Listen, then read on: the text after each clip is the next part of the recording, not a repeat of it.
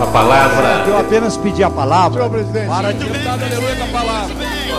Dou a palavra ao ilustre deputado Valdir. Conceda a palavra ao primeiro orador inscrito, nobre deputado. Olá, estamos começando mais um episódio aqui do nosso podcast Frequência Política. Eu sou a Gabriela Mestre e estamos aqui com a nossa analista política Júlia Gama e com o Vitor Scaletti. Hoje, finalmente, a gente vai poder falar de resultado de Copom, né? A tão esperada queda na taxa básica de juros em meio ponto percentual. É, vamos repercutir um pouquinho sobre isso. Enfim, eu queria começar já perguntando para o Vitor um pouco sobre essa, essa repercussão no mercado. Bom, o mercado esperava uma taxa de 0,25 de corte, veio um pouco acima, mas acho que tecnicamente tinha bons argumentos para ser 50 para ser 25.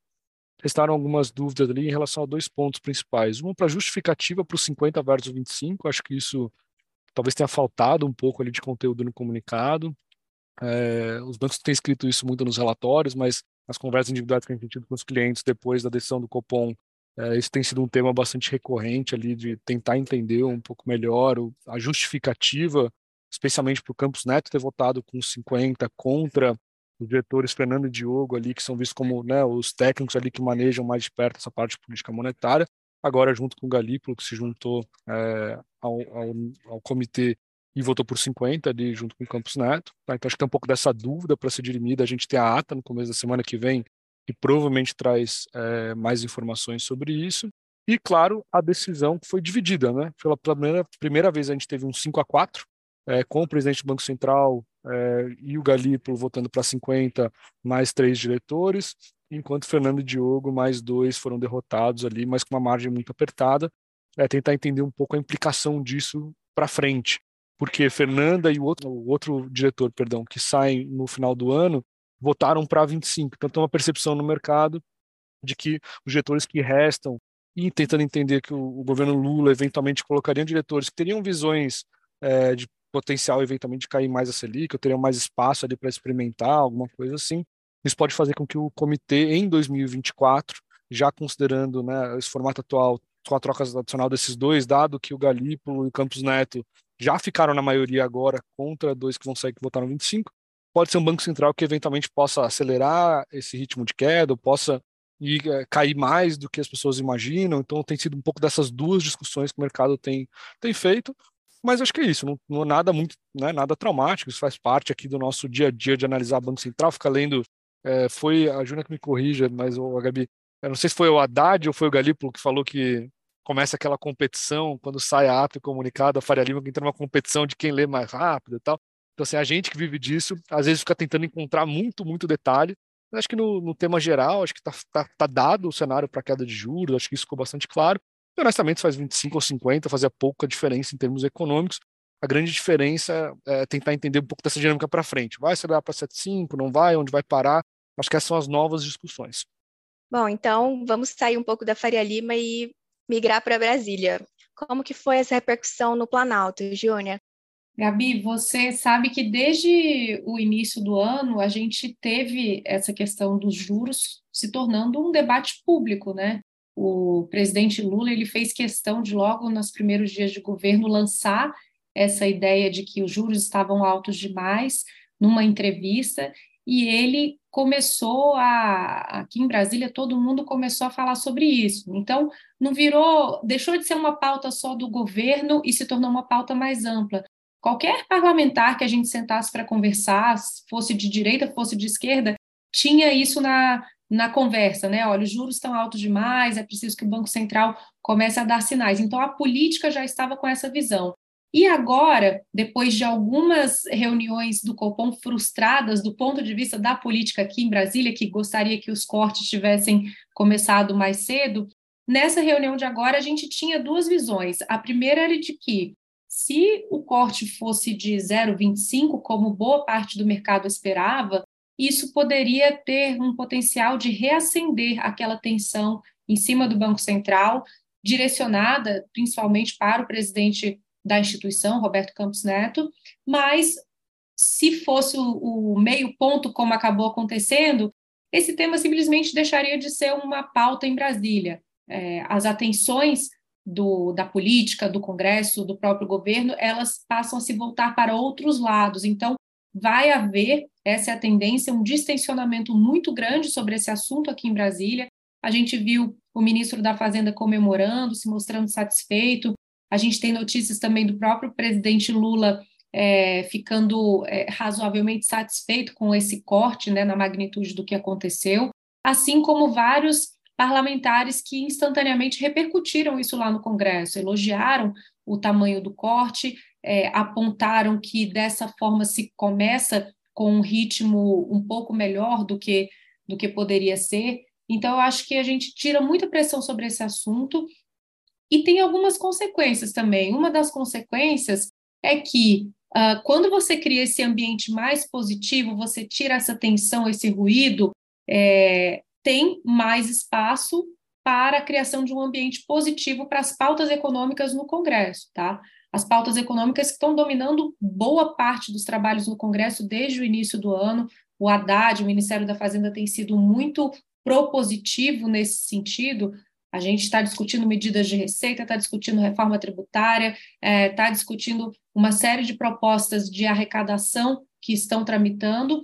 E aí, quando o, essa entrega do Haddad, entre aspas, né, fruto, como o Ministério da Fazenda gosta de dizer, fruto de políticas econômicas acertadas, finalmente acontece, que é um corte é, de uma magnitude mais considerável do que só o 0,25 no na Selic, isso também fortalece a Haddad, né? Fortalece um ministro que já tinha feito várias realizações ao longo desse primeiro semestre, aprovou muitas matérias, como a gente citou aqui, arcabouço fiscal, tudo bem que ainda falta finalizar, tem um ruidinho político ali por conta da mini-reforma ministerial, mas aprovou, aprovou na Câmara, aprovou no Senado, aprovou a reforma tributária, aprovou o CARF na Câmara, aprovou uma série de medidas provisórias dessas medidas de arrecadação, então ele chega realmente com um ar renovado, fortalecido, principalmente internamente no governo.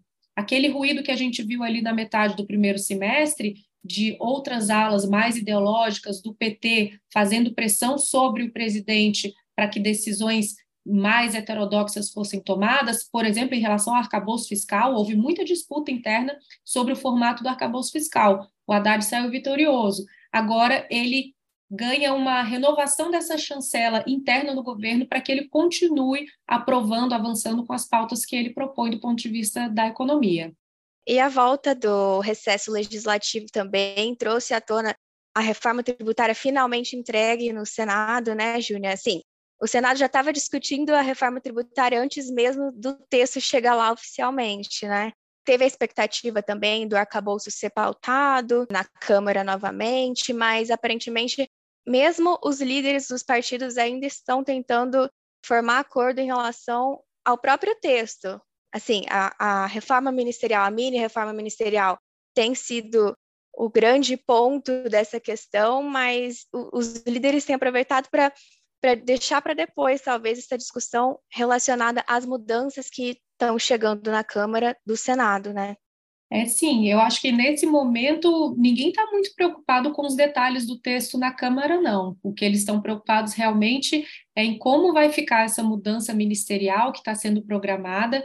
A gente tem uma boa vontade do governo, o governo topou fazer, incluir o PP, incluir os republicanos nessa nova composição para o lançamento do segundo semestre, mas ainda não definiu quais vão ser os cargos, quais vão ser os ministérios, o presidente Lula ainda está, ele já fez várias conversas, agora ele está decidindo qual vai ser o melhor formato.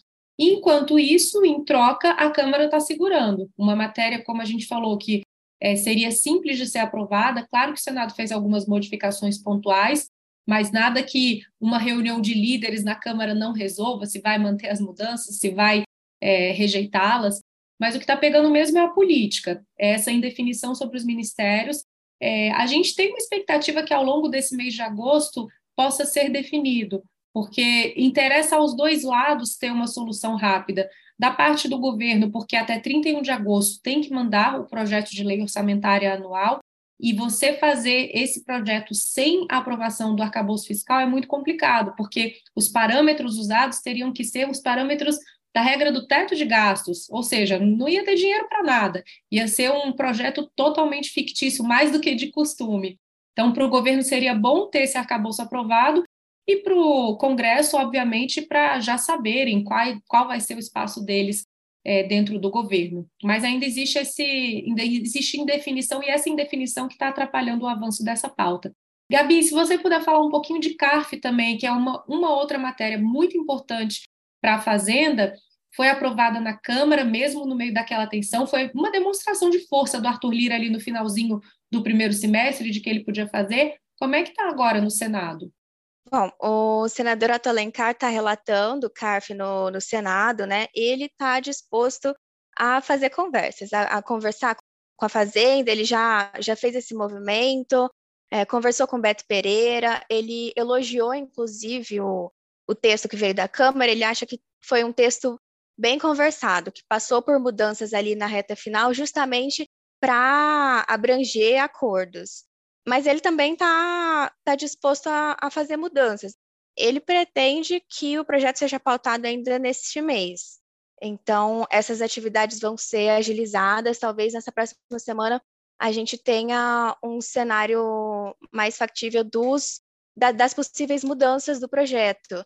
Inclusive a CAI, a Comissão de Assuntos Econômicos, o, o presidente da CAI, o senador Vanderlan, também já tem tratado de possíveis mudanças no, no projeto. Para o governo, o texto parece que está 98% alinhado, ainda tem alguma margem de, de conversa também. Mas é uma, o CARF vai se desenvolver também ao longo desse mês. E não podemos deixar de falar também, essa semana a gente teve bastante notícia de Petrobras. Queria passar essa bola para o Vitor, que para a gente saber um pouco também das expectativas em relação à defasagem de preços, né? Bom, esse tema é bastante relevante. É, a gente começou a semana, a gente atualiza semanalmente ali as defasagens, nosso time de equities, e a, na segunda-feira a gente viu uma defasagem próxima de 40%, estava em 37% a defasagem da gasolina em relação aos preços internacionais.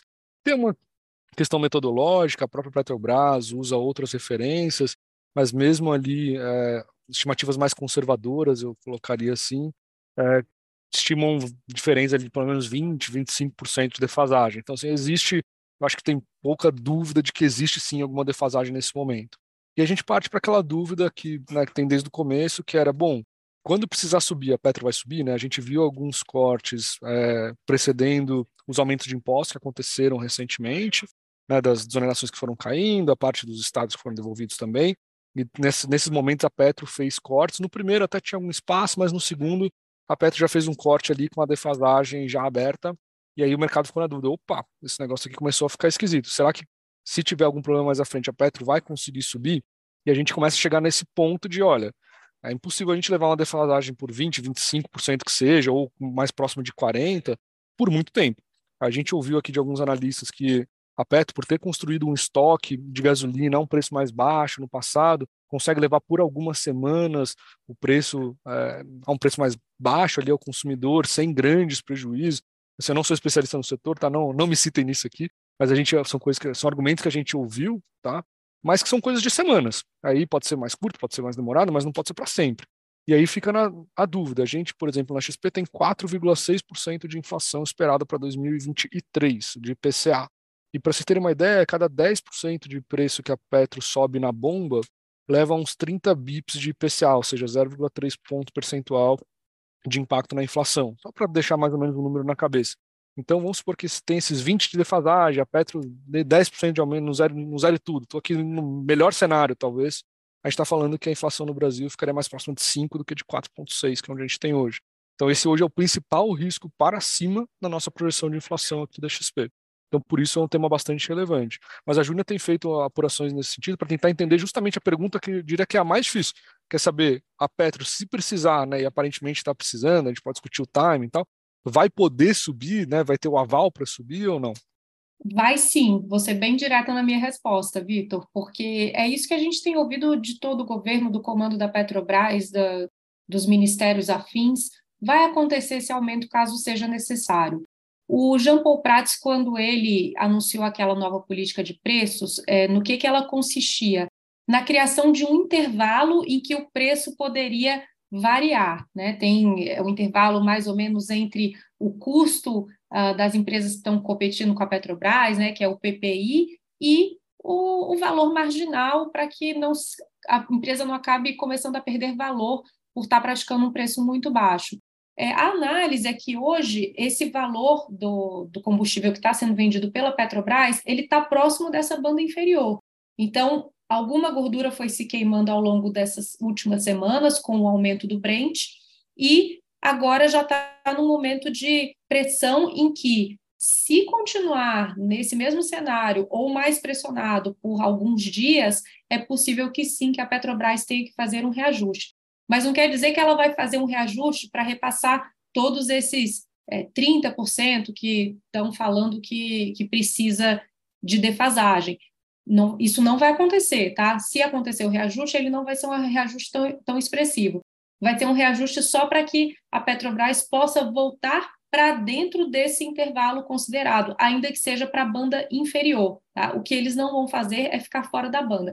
Isso está muito claro, isso está muito claro nas conversas do presidente da Petrobras, com o presidente da República, com os integrantes do Conselho Administrativo, com a diretoria executiva da Petrobras.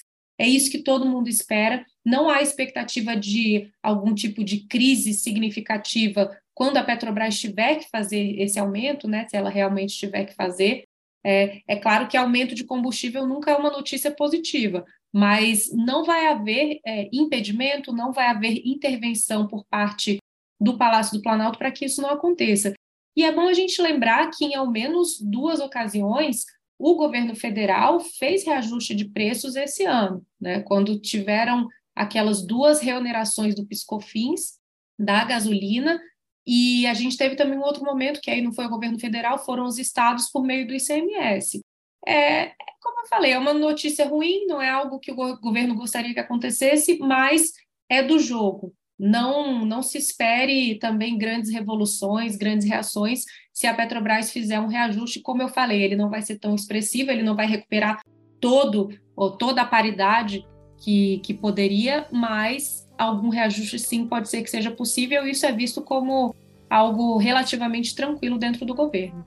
Bom, esses temas continuam no nosso radar, a gente vai continuar atento aqui em Brasília. O retorno das atividades legislativas também trouxe muita informação quente, e a próxima semana pode ser de novidades em relação à reforma tributária no, no Senado. A gente fica por aqui. Quero mandar um abraço para a Júnia e para o Vitor, obrigada. E a gente se vê no próximo sábado. Até mais!